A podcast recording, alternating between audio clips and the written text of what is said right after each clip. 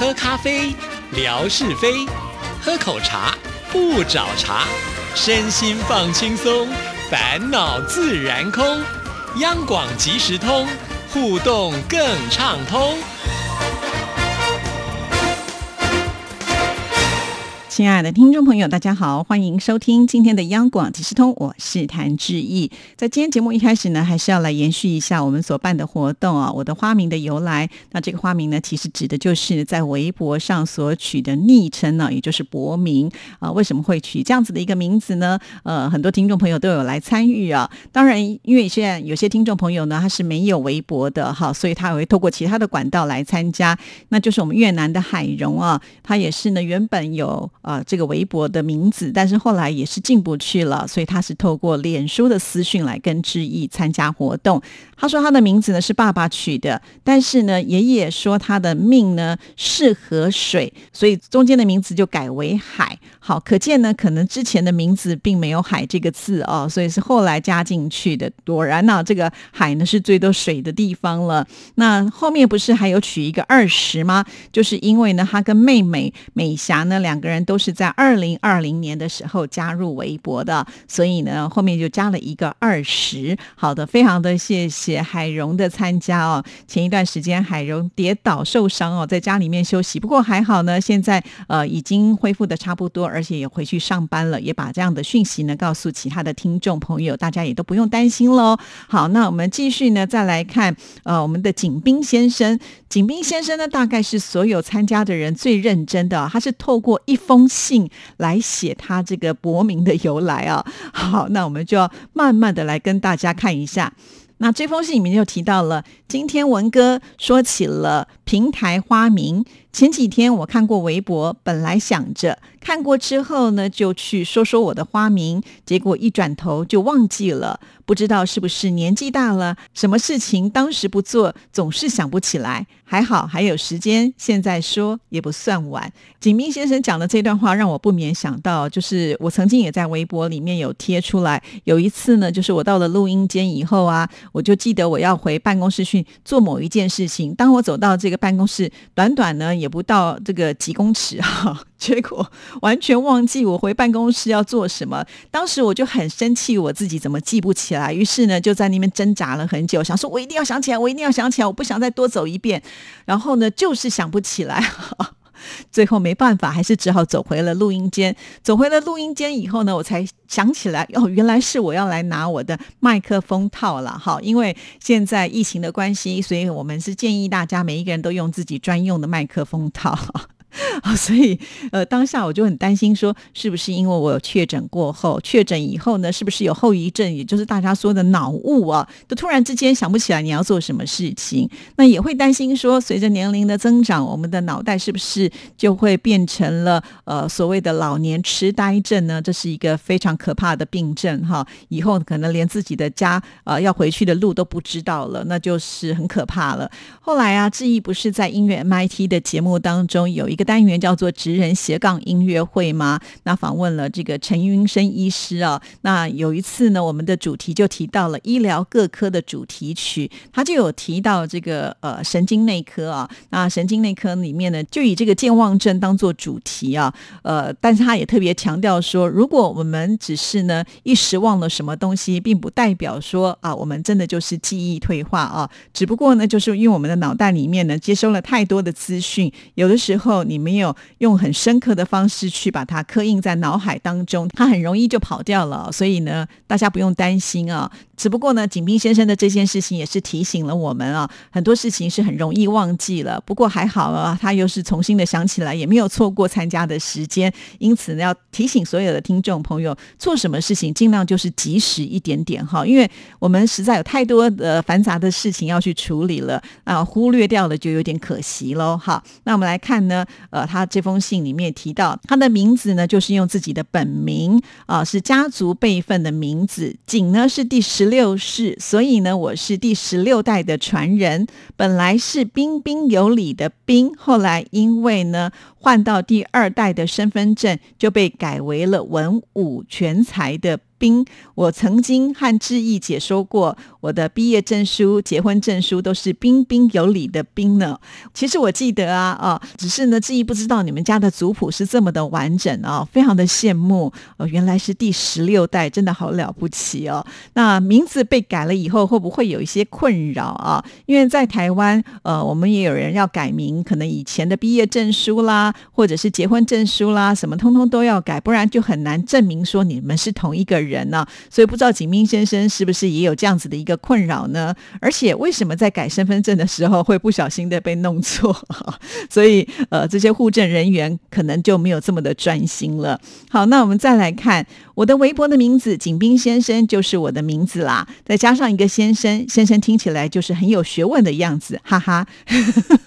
确实啊，你看呃，在呃古时候我们称先生呢，就是老师的意思嘛。好，这个是有身份跟地位。的是有被尊称的感觉。好，我们再来看下一段。其实我在其他平台上基本也都是用我自己的本名，比如说微信、QQ 用本名直接，大家不用去猜你是谁，一看就知道了。刚刚开始注册 QQ 的时候，花名是韩师傅在线，那是干活的时候，大家都知道我是韩师傅，所以取了这样子的一个花名。后来呢，就改成了本名。我用过好多的名字，有一个平台花名是“飘雪的冬天很美”，因为我很喜欢冬天，喜欢雪花飘飘的季节。还有叫做 Honey，这个是一个英文的名字，Honey，H O N E Y 的音译。哇，这是 Honey 是很甜蜜的耶，意思很好啊。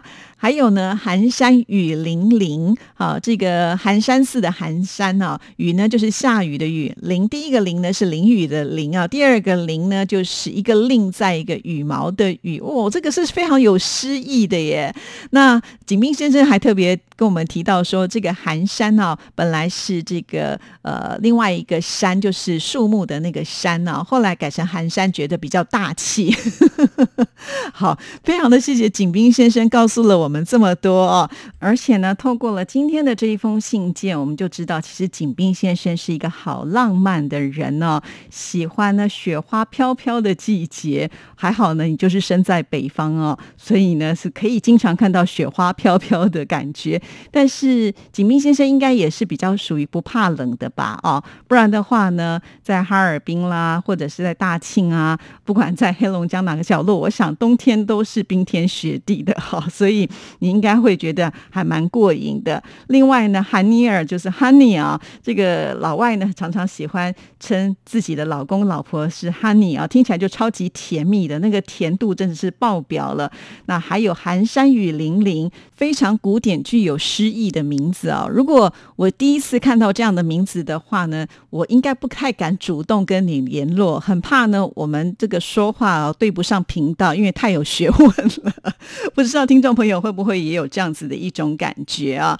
其实我觉得用本名也没有什么不好啊。像志毅呢，就要面对这么多的听众朋友，那常常呢要把他的微博的名字跟本名呢结合在一起，除非是经常跟我互动的人，不然有的时候我真的也会模糊掉哈。还有啊，我们的听众朋友在微博用的是一个名，到了微信又是另外一个名哦，那真的就是一个非常大的考验了啊。就像我们每次办活动的时候，有些听众朋友呢，他是透过微博的名字参加，然后又用自己的本名参加了，那我就会以为呢是两个人，那事实上是同一个人哦。这真的是在考验志毅的记忆力哈！我要提醒所有的听听众朋友，真的不用考验了，我承认我的记忆力是很差的。好，那当然这次的活动，也许有些听众朋友用的是本名，就没有特别的来参加啊。呃，其实我还是欢迎大家，我也做了一个示范，因为在微博上志也用的是自己的名字嘛啊。那我就告诉大家，我为什么呃有这个志，那为什么有这个意啊？呃，其实呢，就是让我们的每一位朋友呢都可以来参加，而且我自己也蛮开心的，就是至少我在用我自己本名的时候，没有找到一个人跟我一模一样。文哥有哦，因为刚开始我查文哥的名字的时候，有查到别人哦，所以这个取名字啊，要在这个十几亿的人口当中跟人家不一样哦，这个好像确实是不容易的一件事情。啊。以前呢，我总觉得我的名字好麻烦哦，笔画很多，因为谭志毅呃这个笔画加起来是四十三画哈。可是呢，有些字典告诉我们呢，草字头应该要算六画。如果是六画的时候呢，我的名字就变成了四十五画哈。所以这个写起来是挺辛苦的。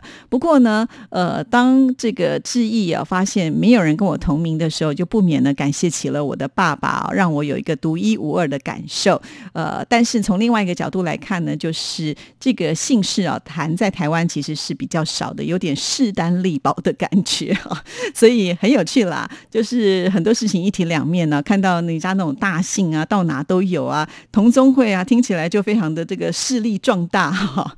对，就是会有这样子的一种情况，就好像呃，我帮女儿取名字的时候，后来我就发现，哎，真的姓林的人很多哈，所以后来好像还真的是有很多跟他同名的人啊。当时我真的还没有很仔细的。去想过这个问题，因为那时候网络没有这么的发达哈，不然的话我可能也不会让他取这个名字，因为尽量希望还是跟人家不一样啦啊。好，那真的要很感谢来参加的朋友们哦。那有些可能我还来不及念出，或者是有漏掉的话呢，就请大家也来提醒致意啊。我们就在未来的节目当中呢，继续的把它念出来啊。就是因为有大家的参与，才会让我们的活动呢就变得很热闹。那当然了，现在我们也抽出了幸运的听众朋友。有很快的，你也会收到礼物。当然，当然了，呃，因为这个抽奖的视频已经放在微博上了。得奖的朋友们，不要忘了要私讯给志毅哦，呃，把你得到什么奖，然后呢，还有你的姓名、你的联络电话。地址还有邮编，通通都要写下来，到私讯给志毅啊，这样子呢，我就可以用最快的速度把礼物寄到你的手边喽。好，再一次的感谢大家。那今天呢，因为景斌先生写了很长的一封信之外呢，还有生活美学之万事万物的由来，现在呢就要把时间交给景斌先生喽。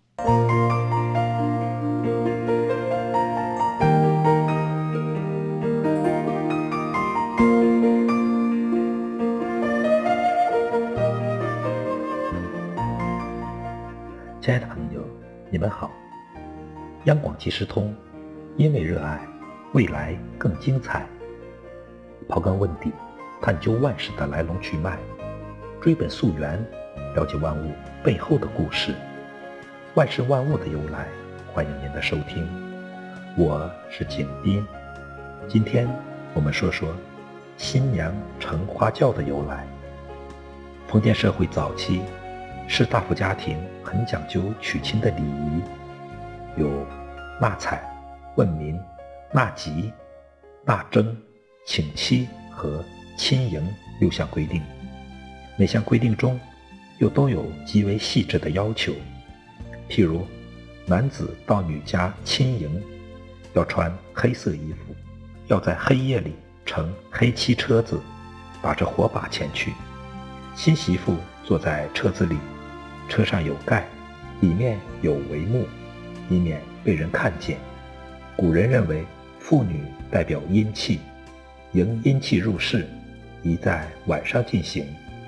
轿子大致起源于唐朝，宋朝时，南宋孝宗曾为皇后制造了一种龙肩鱼，上面装饰着四条飞龙，用朱红漆的藤子编成座椅、榻子。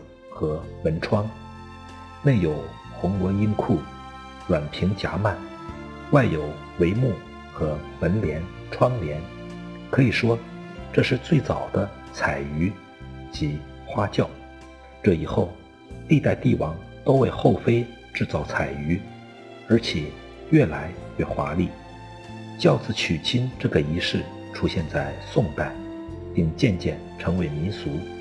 这主要和亲迎仪式出现了一系列变化有关，例如，这时亲迎已改在早晨进行，新郎要披红插花，所以新娘坐的轿子也改成鲜艳的花轿。亲爱的朋友，万事万物的由来，感谢您的收听，关注支持谭志毅，你的笑容更灿烂，你的心情更美丽。再见。